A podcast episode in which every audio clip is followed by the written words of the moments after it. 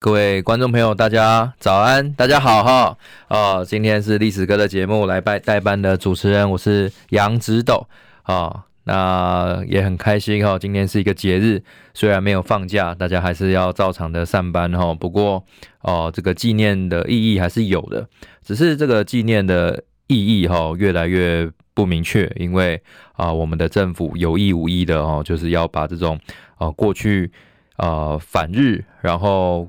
中国中华民国的这些意象，哈，慢慢的把它消灭掉。所以今天啊，很开心跟大家介绍，今天是台湾光复节。一九四五年的今天，日本受降，哈，那台湾庆祝光复，于是有了这个节日。那这个节日到目前为止只有纪念，不放假。那纪念的意义也比较少一点。现在的政府应该是没有在啊、仔细的要研究，或者是让现在的年轻人去理解到当初先贤先烈是如何啊、在抗战期间啊、抵御我们日本侵华，然后最后在台湾这一块就是啊、让日本的统治告一段落，由中华民国政府来接收哈，也就有了我们现在。呃，我们的身份证上面都是中华民国的国民，然后目前看起来国泰民安的这个状态。那为什么我说目前看起来国泰民安呢？是因为在这个历史的节日即将被年轻一代所遗忘的背后，我们两岸的关系也越来越紧张。吼，台湾光复，那代表台湾在过去是被一些。呃，其他的国家来统治的嘛。那对于中华民国来说，这是一个光复的日子。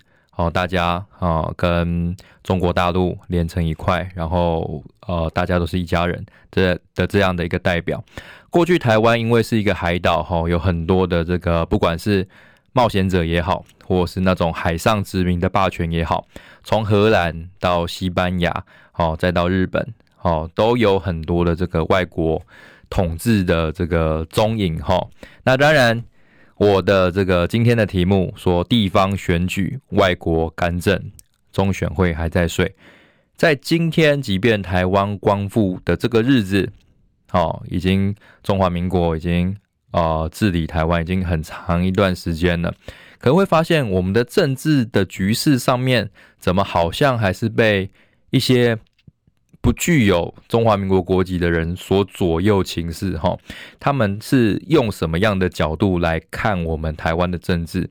甚至有一些呃名嘴也好，哦、呃，冒充是国外的这个人，然后来对台湾指指点点，哈。所以，即便台湾光复节的今天，还是有很多你可以看到外国人的幽灵盘旋在台湾的上空，对我们的台湾的。不管是政治也好，经济也好，指指点点，然后引导我们国家未来的这个走向。哈，今天会跟大家主要介绍这一点。为什么我觉得现在台湾的上空还盘旋着很多外国人来指指点点？哈，那今天是哦，台湾光复节。好，再次跟大家强调，因为现在已经很少有人在继续纪念跟呃追忆这个节日了啦。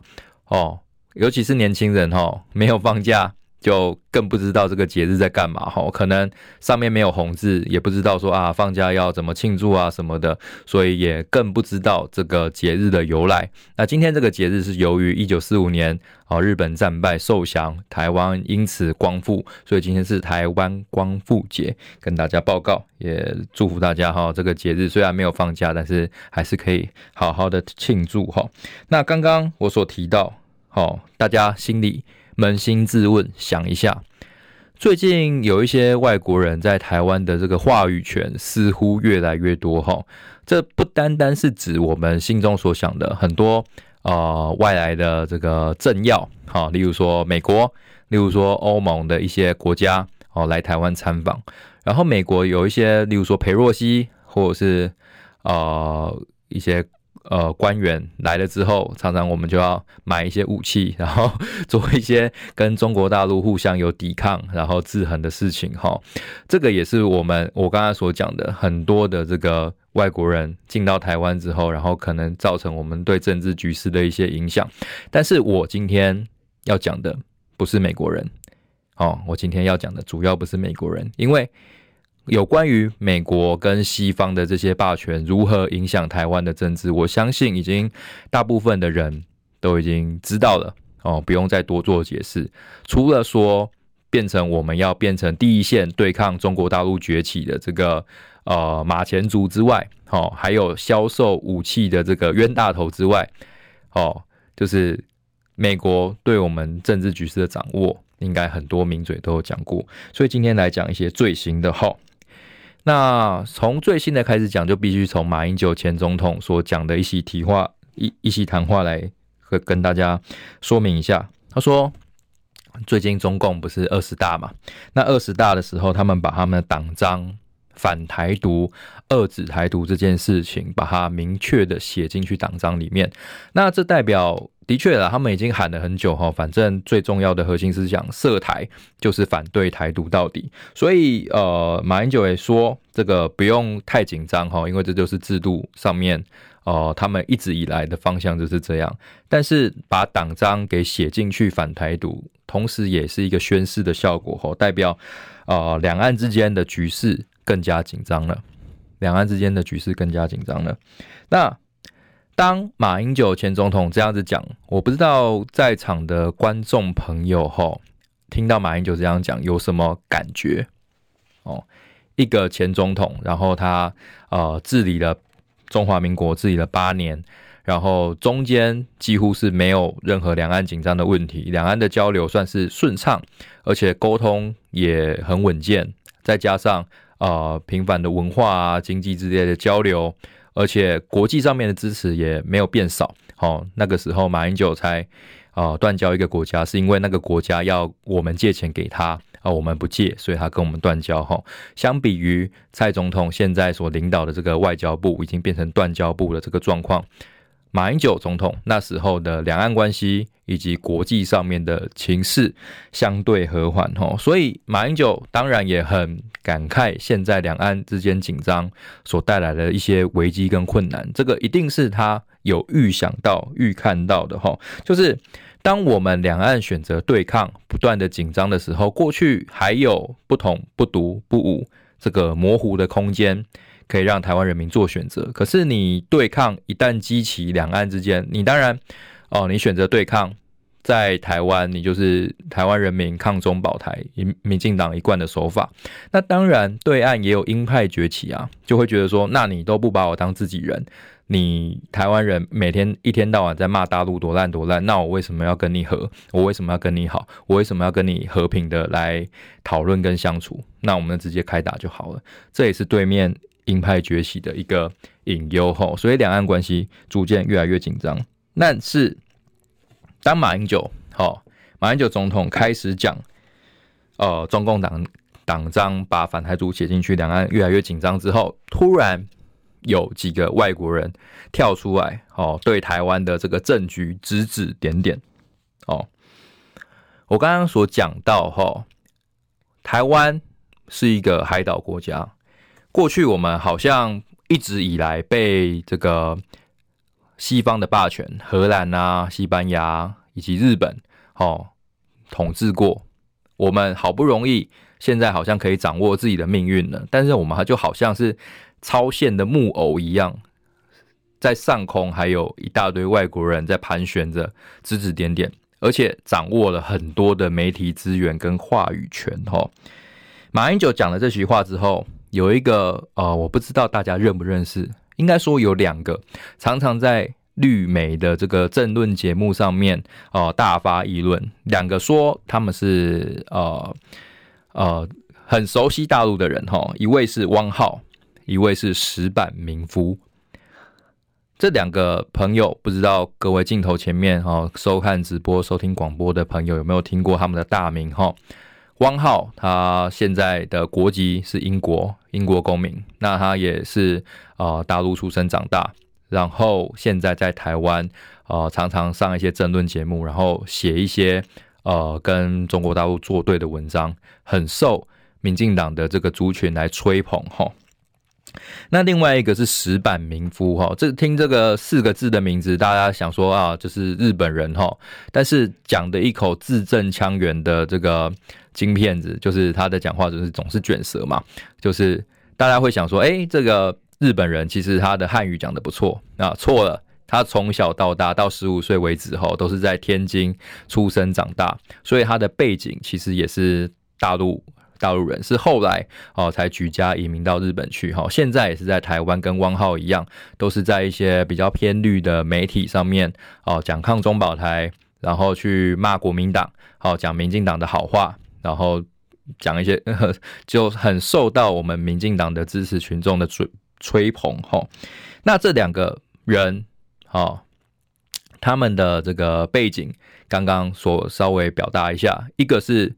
虽然都跟中国大陆会有非常深的渊源吼，但是现在一个是英国人，汪浩是英国人，那石坂民夫现在日本人嘛，那这两个国外的虽然现在居住在台湾呐，可是有什么资格对台湾的政局好发议论或指指点点呢？刚刚我所讲的马英九总统。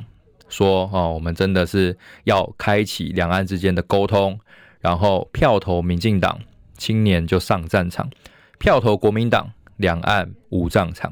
这是马英九所讲的话。那刚刚我所讲到，汪浩跟石坂民夫就不乐意了，就跳出来反对马英九，痛骂马英九。吼，汪浩说，汪浩说什么？大家知道汪浩说什么吗？汪浩他在呃自己的脸书就说哈。啊，两岸之间哈，台湾人应该要抛弃幻想，准备打仗。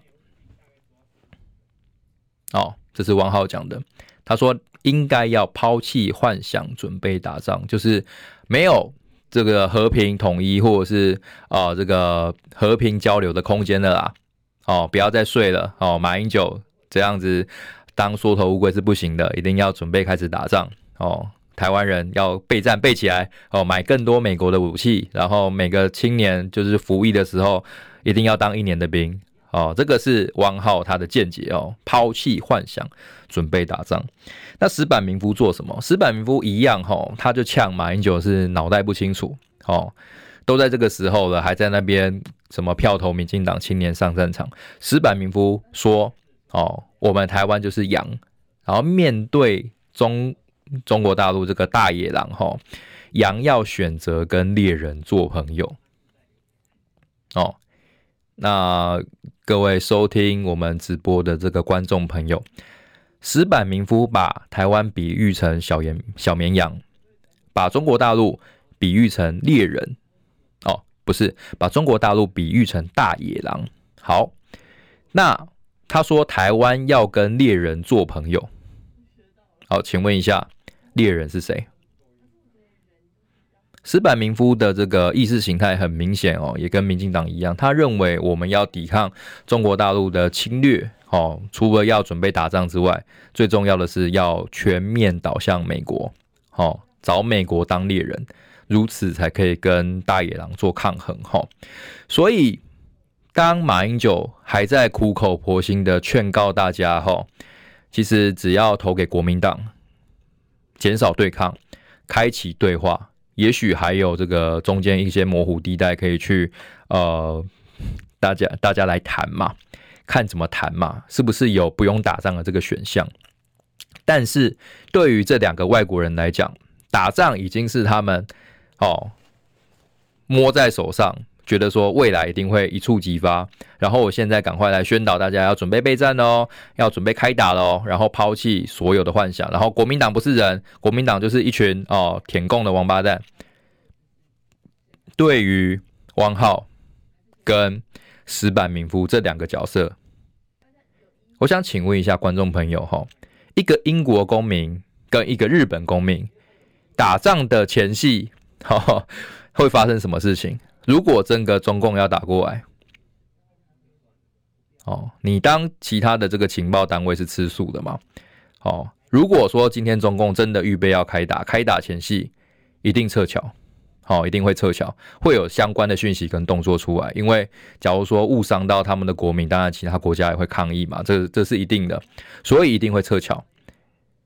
我跟你讲，到时候两岸一打仗，最先跑的就是石板民夫跟汪浩。而且他们会在英国、会在日本继续开他们的频道，继续说啊，勇敢的台湾人继续对抗下去哦，武器买好了没？然后我们要做好长期抗战的准备，全世界都挺台湾哦，加油，跟万恶的共产党对抗。但是他们人在美国，呃，人在英国，人在日本，然后继续享受资源，吃香喝辣，台湾变成战场，变成下一个乌克兰。很明显的一个例子啊，就是生气有流量，什么意思？刚刚刚刚我的这个我们的小编哈，就拿出一个白板写说啊，生气有流量，我当然是非常生气的啊，我相信大家也很生气嘛，就是呃，当我们国民党哈在当刹车皮，这也是国民党非常让人家无奈，但是又必须做的一件事情。你当刹车皮，大家会觉得你不敢冲、不敢打，哦，不然抗中保台多爽。林非凡这些人不当兵，哦，林昌佐这些人不当兵，然后一天到晚抗中保台提款，每天都喊，每天都骂，然后真的上战场的时候又没有他们的事情，然后还一堆年轻人投票投给他们。年轻人，你不生气吗？你今天因为他们的两岸搞意识形态对抗，你要多当一年的兵，好，你没有投票权，你活该。好，反正到时候改变回一年之后，你就忘记了，你还是票投民进党。其实今天马英九讲的哈，我觉得太乐观了。马英九前总统讲什么？马英九说：“哦，票投国民党，两岸无战场。”他认为只要今年的地方大选选举大胜，好，二零二四就可以拿下中央执政权，然后两岸再开启呃这个和平对谈的这个道路就会顺遂。哦，我觉得太天真了，我觉得可能是没有办法了，因为中共呃中那个中央民进党执政真的太厉害了。为什么会被讲成是绿共绿共？就是他们掌握了所有国家机器的资源，掌握媒体。我们一八年的时候不也是遭遇一样的挫折吗？一八年的时候我们赢得不够多吗？好，各位在野党的这个朋友哈，讨厌民进党的这个朋友，你去想一下，一八年的时候，民进党也弄到天怒人怨。哦，一例一休之类的这些种种的这个教训，让我们国民党在野的力量拿到大胜利。一八年的时候，但是接下来呢，民进党在摧枯拉朽的这个困境里面，又靠着抗中保台一张牌打回来。所有人都抗中保台，所有人都骂国民党是舔共，所有人都好像一夕之间抛弃了这个两岸和平的这个神主牌，全面的搞对抗，全面倒向美国。然后我们就是准备上战场，搞到今天这个地步，没有和平的模糊空间了。哦，今天呃看到那个一样是赵春山老师哈、哦，非常敬重的一位两岸的学者，赵春山老师已经话说的很明白了。哦，他说过去国民党或是我们所有的执政党，不管是民进党、国民党也好，其实都在玩两面手法啦。过去包含陈水扁，包含李李登辉。全部都是以呃时间换取空间上面，呃以空间上的模糊换取啊、呃、统一的时间轴，不要那么快的哦兑现。怎么说？过去两岸还在哦、呃、有积极的交流的时候，哦不搞对抗，然后两岸之间还是有大部分的年轻人或者是哦、有一些群众，他们是支持说啊两岸应该要互相当朋友，然后两岸都是一家人。对岸现在对台湾人也不会那么仇视，在过去，好，过去大家还是一家人，还有得谈的时候，统一的时间轴就不急嘛。我管你什么时候统一，反正现在我们的交流哦，技术上面我们有更更好的服务品质，或者是更精密的仪器，他们也很乐于开放，然后大家彼此互相学习，然后陆客来，我们的观光产业有一些进步跟影响，也都是哦互相算是有互惠。但是在蔡英文政府执政之后，真的发生了翻天覆地的变化，两岸之间几乎没有模糊空间，就是在纯粹的搞对抗，纯粹搞对抗。赵春山老师今天说，已经没有不统不武不独不武的主张出现的可能。过去马英九政府在执政的时候，不统不独不武这种维持现状的政见，当然是受到很多的欢迎。甚至到现在，你去问身边的民众，大部分的人还是希望维持现状。但是中共二十大之后，蔡英文执政到今天为止，对抗似乎已经没有办法走回头路了。以赵春山老师的说法，未来要么和哦统一，要么打仗，那就是独立的那一步嘛。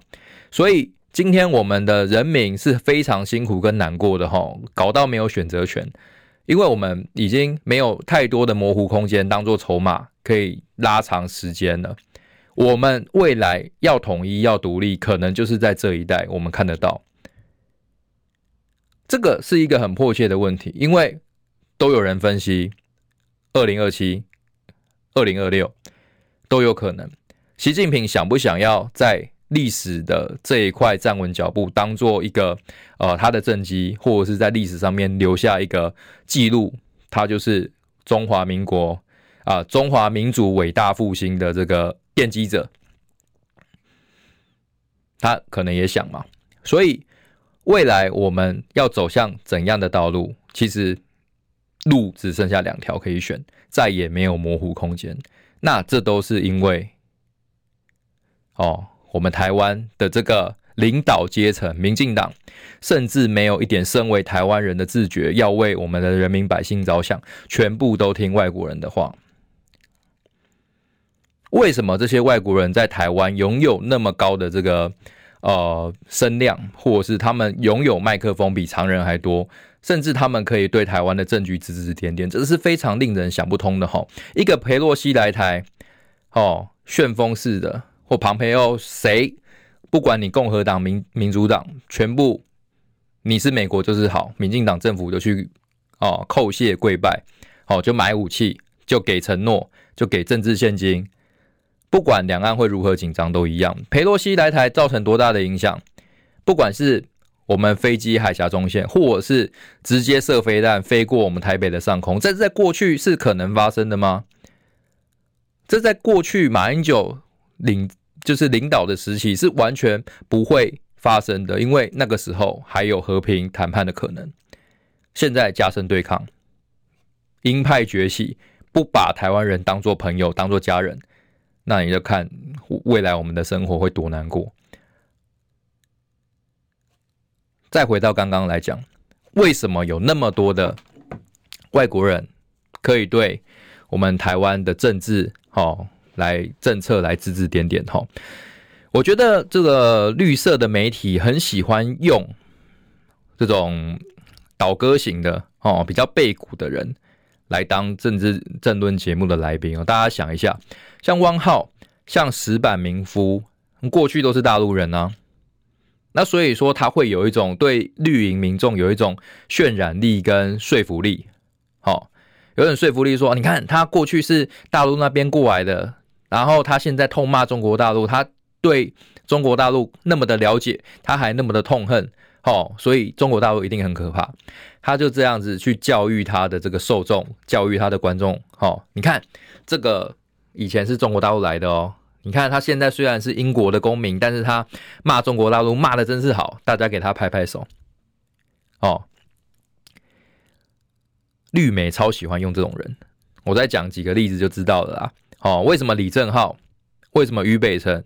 这些以前是国民党，后来。叛逃的人，哦，或者被开除的人，到节目上面狂讲国民党的不是，叫好又叫座，因为一样的模式嘛，他们喜欢用从大陆离开的人，他们也喜欢用从国民党离开的人，在无形之中会有一点说服力，但是整个社会、整个国家的言论，尤其现在绿媒当道，所有的麦克风被他们把持的情况之下，我们的言论充斥着什么？就是这种背刺、背骨仔、背叛过中国大陆、背叛过国民党的这些人，拿着麦克风，然后到处制造两岸的的仇恨跟对立。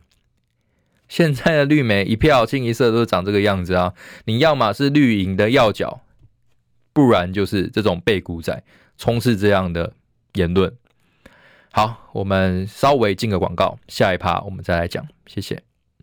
你知道吗？不花一毛钱，听广告就能支持中广新闻。当然，也别忘了订阅我们的 YouTube 频道，开启小铃铛，同时也要按赞分享，让中广新闻带给你不一样的新闻。用历史分析国内外，只要是个“外”。通通聊起来！我是主持人李易修，历史哥，请收听《历史以奇秀》。各位听众朋友，大家中午好，大家午安，我是代班主持人杨直斗。那刚刚我看到哈，有人问说啊，历史哥是不是身体不舒服？哦，不是，因为上个礼拜他就找我今天来代班哈，所以应该是提早有行程，然后就请直斗来帮忙哈，也给直斗这个机会跟大家好好的聊聊。我们今天特别哈是台湾光复节。那台湾光复节之所以光复，是因为过去台湾这片土地哈长期被西方以及日本这样子把持哈。但是我说了，即便台湾光复现在是由中华民国在治理，以为台湾人可以当家做主了哈，还是有很多外国人对我们指指点点，就像幽灵一样盘旋在这块土地之上。好，那我刚刚所提到现在的这个。绿媒哦，价值观真的是错乱，真的是错乱。你看，像我们刚才所讨论到哈，有很多外国人对台湾的政局指指点点，而他们指点的方向都迎合西方媒体的论调，要跟中国大陆搞对抗，阻止中国大陆崛起。好，要当这个。呃，如果今天中国大陆崛起之后的马前卒要防堵它，好，台湾变成这样的处境哈，其实也跟这个现在民进党执政全部靠向中美国有很大的关系。那刚刚所讲，现在的绿色媒体充斥的很多的背骨仔，你看像曹兴诚这种人，每天穿着防弹背心到处上节目，然后去炫耀他的什么黑熊学院，好，真神射手，你不要说神射手啦。哦，真的现代战争，你如果去海边守着一块土地，飞弹打来，你甚至不会看到飞弹，无人机操纵，然后砰一声就结束了。我们在俄乌战争的时候，不就已经看见识到现代武器的厉害了吗？你根本就看不到敌人来自何方，你的枪的准心也看不到任何敌人，你就已经结束了。未来的现代战争长这个样子，那我们身为这个。中就是未来要孕育下一代，好，希望在台湾可以安身立命，好好的做生意，好好的守本分，好好的工作，为台湾付出的这些百姓，到底为什么要承受这样的苦难？哦，因为你到时候你家里如果有小朋友，哦，还在服役年限，可能会随时被叫去上战场。哦，而且台湾更可怜哦，台湾是海岛国家，所以今天。我们不能像俄罗斯或者是乌克兰，有些人要出走后到附近的国家寻求庇护，都还是有汽车可以坐。到时候一定是坐船、坐飞机离开嘛？那你想想，到时候第一批优先坐飞机的又是谁呢？我刚刚讲了，矢板明夫跟汪浩一直鼓吹对抗中国大陆，但是最终他们凑巧是第一批优先，他们会在。他们的国家，哈，或是美国，继续的鼓吹大陆跟台湾搞对抗，继续的鼓吹台湾人死守下去，跟他讲说啊，在草原呐，在森林里面呐，在街道哈，拿起哈扫把继续打，哦，我们全部都会当勇敢台湾人的后盾。那如果你的家人、你的小孩因此而牺牲了，他们还是吃香喝辣。汪浩跟石板明夫还是吃香喝辣。过去我在那个抖音上面哈，或者是一些影片的平台上面也看到哦，乌克兰一些阵亡的士兵，他们的家人去向泽伦斯基领奖牌，哦，看到泽伦斯基也是泪眼汪汪。好，拿了一块奖牌，然后怎么样？小朋友的生命已经结束掉了哦，而且。可能是像我刚才所讲的，牺牲的是毫无价值跟意义的，你完全看不到敌人，你只是一个靶心上面的目标，无人机操纵之下，嗯，结束生命。然后最可怜的是，可能手跟脚是接不回来的，哦，被炸得稀巴烂。如果要选择这样的生活，当然我们现在可以一面倒，哦，准备开始备战，全部开始训练，购买更多先进的武器，然后全面搞对抗。但是如果搞对抗，当然刚刚所讲的这些下场，很多百姓流离失所。没有地方逃哦，因为我们不像乌克兰一样，还有呃很多的边界的国家可以去寻求庇护。我们没有，要坐船，要坐飞机，到时候就看看吧，到底是谁优先上飞机？会是你吗？会是这些投票的年轻人吗？哦，不对，现在投票支持民进党的年轻人，全部都要上战场，全部都要延长兵役，变成一年兵。哦，今天民进党政府很好心哦，假意假惺惺说啊，不要十八岁公民权，我多两年给你，让你可以参与投票。然后另外一方面又跟你说啊，对不起，你是年轻人，所以我们要抗中保台，你们全部都去当一年兵。这就是民进党的两面政策啊。所以真的要理解这一件事情。再来，绿媒真的很喜欢用这些充满。就是过去是大陆人，石板民夫王浩，还有过去是国民党哈李正浩跟于北辰这些人充斥在我们的这个平面上面，然后一天到晚讲这些言论，你背后还是去思考，这些人过去都有不好的背刺的这个经验履历，斑斑可考，斑斑可考，过去就是。嗯，国民党的结果出来，整天在骂国民党。于北辰是李正浩也是赚得盆满钵满哦。那民进党还相信他哦？民进党的这些受众，你们傻了吗？他们有背刺经验，背刺过国民党，你下次就会背刺中华民国。你跟他可能一起入伍啊？哦，于北辰我不知道还要不要，只是继续当兵哈、你跟他一起入伍，你不怕他背刺你吗？这种人为了自己的利益，不惜牺牲过去好提携跟照顾，还有他的信念，然后现在全部都在绿媒讲国民党的不好。你可以讲国民党不好，我觉得是言论自由，但是我觉得这个幅度差太多了，你知道吗？现在全部绿媒全部充斥着就是石板民夫、王浩、好李正浩跟于北辰这些人占了太多的版面。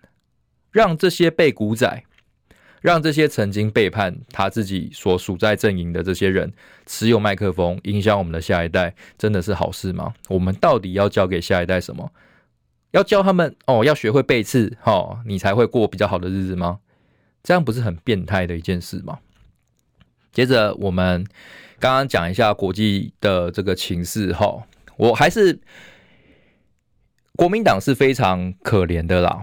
因为我们总是要善尽职守，当好刹车皮哈。要喊打喊杀，当然是比较爽，听起来就是比较爽，觉得你很有冲劲，很有魄力嘛。那你看像，啊马英九、好朱立伦，像国民党这样子，一天到晚说啊，两岸应该要有一些互信合作啊，要重启对话，听起来就很弱嘛。但是这个必不必要做？我觉得是必要做，至少。还是可以争取一些时间当做筹码，可以不要那么快的走入战争。但是依现在的这个两岸之间无限搞对抗，我觉得战争的脚步是越来越快了。所以哦，我我也很悲观呐。马英九说，二零二二大胜，二零二四就可以拿下来，我还是很悲观。为什么？因为一八年就有教训呢。民进党只要再用抗中保台这一招，二零二零年会赢。二零二四年也可以赢，更何况我现在在国民党还没看到一个真的可以呃大声的讲出来，我们就是要两岸互信交流，哦，我们就是要和平，我们就是要哦让百姓安居乐业。现在好似乎还是看不到这种人呐、现在好像要选什么市长，要选总统的，还是要去美国拜个码头，然后再讲一下什么两岸共识是没有共识的共识，然后。搞得里外不是人，然后再回国回国来，然后什么东西就没有一个中心思想，或者是当裴洛西来台的时候，一样拿香跟拜说哦，我们欢迎啊。那这样子选国民党选民进党，对于未来我们呃这个和平的这个道路有没有帮助？就是看不出来有区别嘛。所以国民党要有一个很明显的认识哈，当我们民众已经受够了抗中保台，去理解到民进党所讲的抗中保台都是骗笑诶，哦，只是要买武器，只是为了美国，或者是当我们真的战事蔓延。当乌克兰在打仗的时候，走的都是第一流的政要，哦，都是民进党的这些高官。然后我们要留下来，每个人配几扫把，跟呃共军可能打街头的巷战。你理解到这一点，那那那你还是得要哦、为了百姓的这个福祉来发声嘛。就不要跟民进党一样拿香跟拜，美国什么都是好的，去抱美国大腿哦。要做出一个很明显的这个品牌差异哈。我们应该要两岸和平，那两岸和平就应该少听美国一点哈，多跟中国大陆做一些交流的活动，不要好像把自己逼到要亲上火线不可。好，讲完呃我们的这个两岸局势，我来讲一下地方的东西哈。根据我们的这个选罢法。任何的政党跟个人，好是没有办法邀请外国人来站台或者是来站下的哈。我们进一段广告，等一下再讲。听不够吗？快上各大 Podcast 平台搜寻中广新闻网，新闻还有精彩节目都准时推送给您，带您听不一样的新闻。中广新闻用历史分析国内外。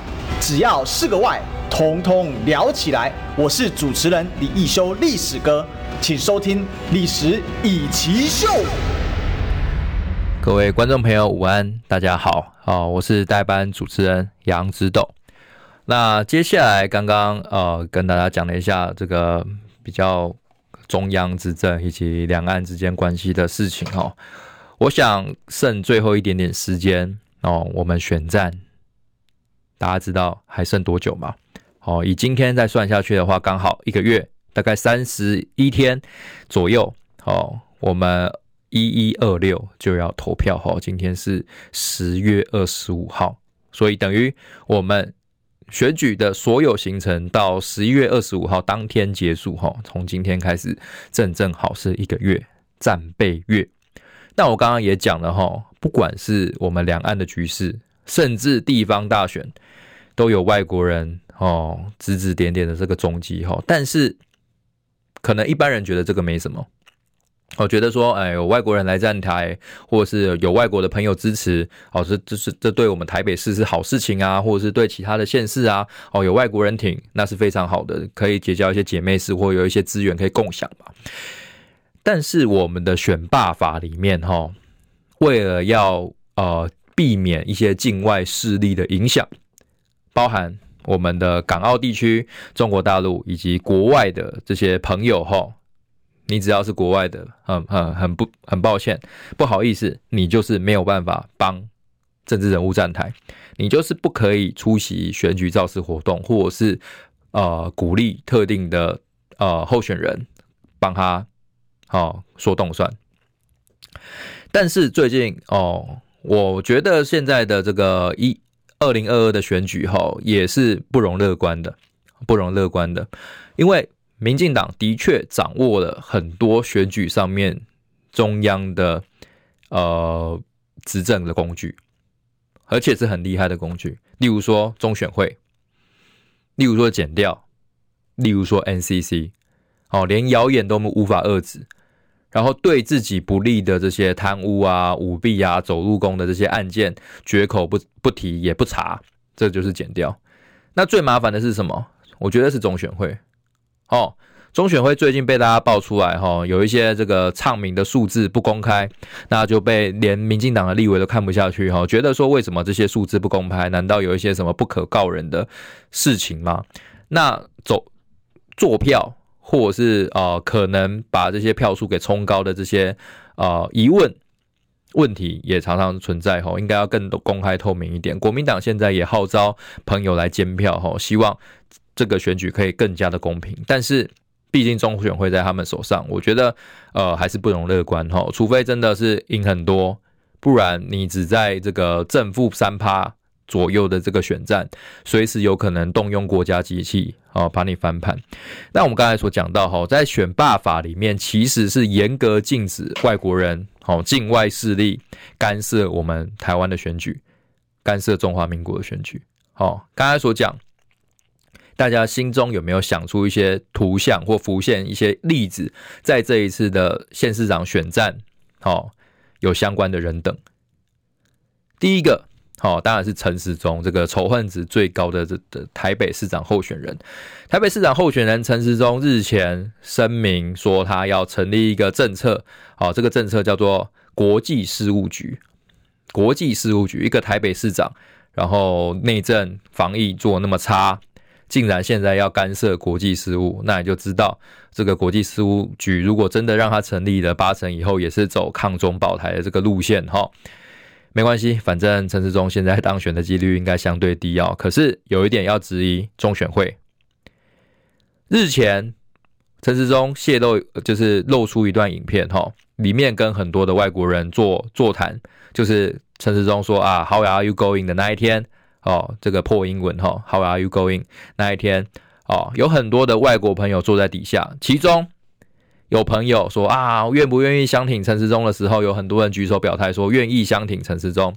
然后陈时中在呃跟大家致意的时候也说啊，vote for me，vote for me，就是投票给我的意思。好，这些人虽然没办法投票，可是他们在现行的选罢法里面，可不可以表态支持陈时中，甚至变成一个记者会的形式，说这些外国人全部都支持我？不行。好，根据我们现在的目前法律规定，哈。依照这个呃选罢法第五十六条，哦，不得邀请外国人民、大陆地区人民或香港、澳门居民，哦，为候选人站台亮相，或是公开演讲署名推荐，或召开记者会接受媒体采访为候选人宣传，这些都是不能做的。哦，所以陈时中很明显的踩到红线，这个影片现在都看得到，哦。绿媒也大肆的报道说啊，外国人都支持阿中啦，阿中成立这个国际事务局好棒棒，以后一定可以哦帮台湾争取过更多的国际关注度哈，发声资源什么的。中选会不用查吗？选罢法就是规定外国人就是不能帮特定候选人宣传，你可以去支持阿中的政见，你可以去支持陈时中哦，有一些呃好的这个交流机会，你都可以去，但是你在那边 vote for me。哦，票投阿中，然后我力挺阿中当选，当选，当选，这个绝对不对，这个就是违规。因为我们即便你现在是地方选举，我们还是会害怕有一些啊，跟我刚刚所讲的，即便今天是台湾光复节，还是有很多国外的幽灵盘旋在这片土地的上空，随时要当做这个操盘手，把这个城市中这个木偶勾起来，任他摆布。有没有外国朋友的影子？为了要阻止这些事情发生，选罢法里面就规定，外国跟是那个港澳，好，中国大陆就是不行，就是不能站台，就是不能为特定人宣传。陈时中公开的、明显的违法的选罢法，中选会在干嘛？还在睡觉？还不办？这是可以的吗？好，地方大选就长这个样子。那以后总统大选。中选会一样睁一只眼闭一只眼嘛。另外还有一个案例哈，就是啊，这个要选云林县的刘建国，也是啊，我们呵 呵很很常去监督的这一个县长哈，县长候选人。他最近更扯哈，他跟日台交流协会的副代表横地晃见面。那这个他有写出一。写出很多的新闻哈，大家可以去参考。横地晃亲切的用台语讲出哦，非常高兴可以拜访刘立伟，顺便送送上加油与祝福。最后动算，好用台语讲哦，最后动算哦，非常欢喜也在咖喱拜访老李伟啊，请说咖喱加油加祝福啊，动算动算这样子，他这样子去讲哈，其实跟我刚刚所展现的法条一样。完全违反了选罢法，不得在任何的造势上面，外国人你以外国人身份特定支持或者是祝福当选，哦，都是不行的。刘建国发了那么多多篇新闻，然后陈时中的这个国际事务局的影像到处在我们的媒体流传，YouTube 上面全部找得到。你看看中选会查不查，管不管，有没有罚款？那可以罚什么？好，违反本法五十六条，依本法规定，处新台币五十万元以上五百万元以下罚款。哦，经制止不听者，按次处罚。哦，所以是五十万元以下五百万，五十万到五百万元之间可以按次处罚。中选会管不管？你有没有这个种去罚陈时中，去罚刘建国五十万？如果没有的话，你不就是为特定人包庇吗？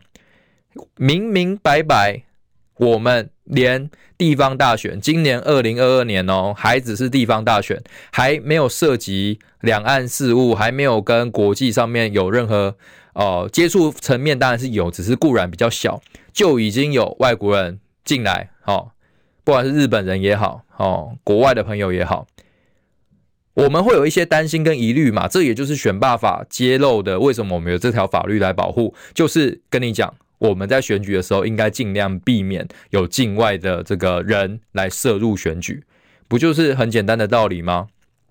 对嘛？所以才会有这一条法律在嘛，不然这条法律废掉就好了嘛。大家都欢迎哦，日本人来帮我站台哦，大陆人来帮我站台，美国人来帮我站台，都可以啊，都接受啊。今天不就是为了害怕这些东西？我们要让台湾人当自己的主人，中华民国的事情由中华民国有户籍的人自己决定，所以我们有这条法律吗？